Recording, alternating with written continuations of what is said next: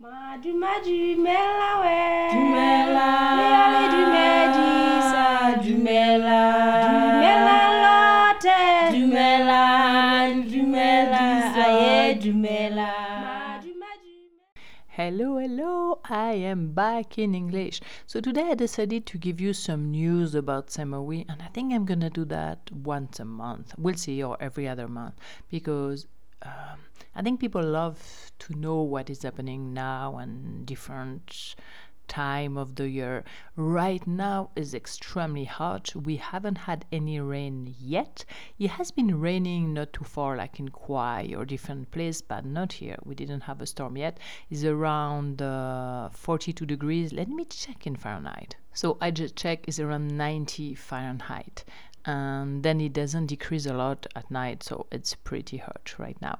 We still have some customer a lot a little bit less right now. It's more in the campsite and every one or two every day what is very nice. And they have been telling us that it's very hot but it's better here because we are close to the river. So because of the river most of the time we have a slight breeze and it's super nice close to the river though. It's much nicer than other part of the country or even in Maun is like terribly hot while here it's a little bit okay. Some of the behind the scene work the last few weeks i have been working crazy hard because i am switching the software that we are using for all the reservation to handle everything we order to handle everyone when they are in to know who is in which room and all this. And i decided to switch because the one i was using was not giving me all the um, all the requirement i needed. And then i was doing a lot more work than i should have. And uh, after a year it's not my favorite business right? Because i had a photography business for 13 years. So i know that this kind of software really need to help you and need n- mm, they shouldn't work against you if you know what i mean. And the one i was using was more working against me than helping me. I had to redo a lot of the work and i was wasting hours every day. So right now it's a huge work to set up the new one and to move all the information. But in the future this is going to be extremely efficient. And i think even our clients are going to love it because now they have option to look on the website if there is some room available. They could even make direct reservation through the website. And uh, they can also do the pre-checking even when they are still at home like there is a lot of things that i didn't have before this is not the main reason because I why I switched is more the back work, but I think for our client that system is also better. So I've been working super hard on this the last few weeks.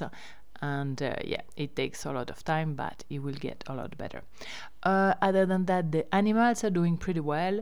The goat, uh, we lost few. Uh, some of the baby we were rescuing at the beginning, if you remember, um, two didn't survive now. They just peacefully passed that night. So we don't know. We don't know exactly what they had at the beginning, neither, though. We think they were missing some protein and some stuff, though it can definitely be.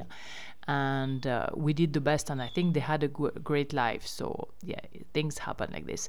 We also had recently new fire around us while they stopped for a few months. Uh, we're not really sure neither why. Huh? This is an ongoing conversation, and I think I will have to accept that I will never get a straight answer for that one because I'm getting a lot of different answer from almost everyone has a different opinion. Now, I was ne- have never been able to really see somebody starting those fire, so that would be the only way I would have a straight answer to say, but why are you starting this? Because this one, the last one, started by the bridge. If you have been coming here. And it was a super windy day, so first, who started a fire? Super windy day. This is a weird things and it was going toward us. No, now it's not super close, but still it was super windy and coming toward us. And it started at the river. So is it the fisherman? Because then the water grew better, but the water stopped now. That's another news. The flood reached the highest level, what is not really high at all this year. So now the water start of the flood starts fast to decrease, tell you the truth, because it's so hot that it evaporate a lot. In Maun, there is almost no water inside the city already. So now this may be a reason, but I don't know. Controlling the ticks, I haven't seen any ticks neither. Um, I don't know. I mean, honestly, we are we don't really know.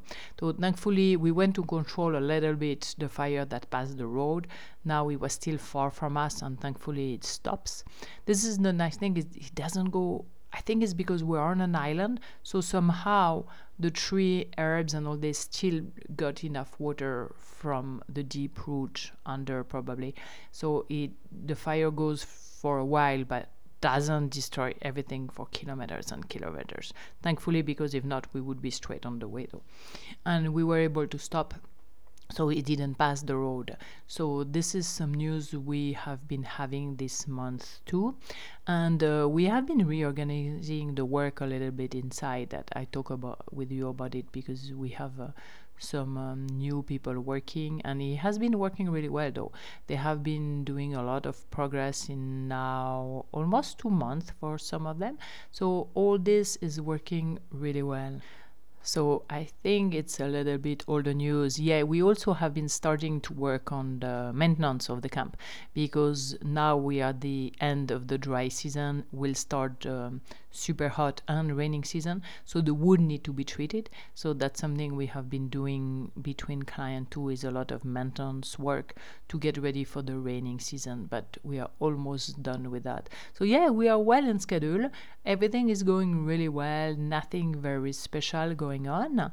So I will be back next week with different news. I think next week I will talk about um, how to drive through Moremi, like step by step tutorial. Bye bye, have a good week. Thank you for listening. Don't forget to subscribe so you won't miss the next one.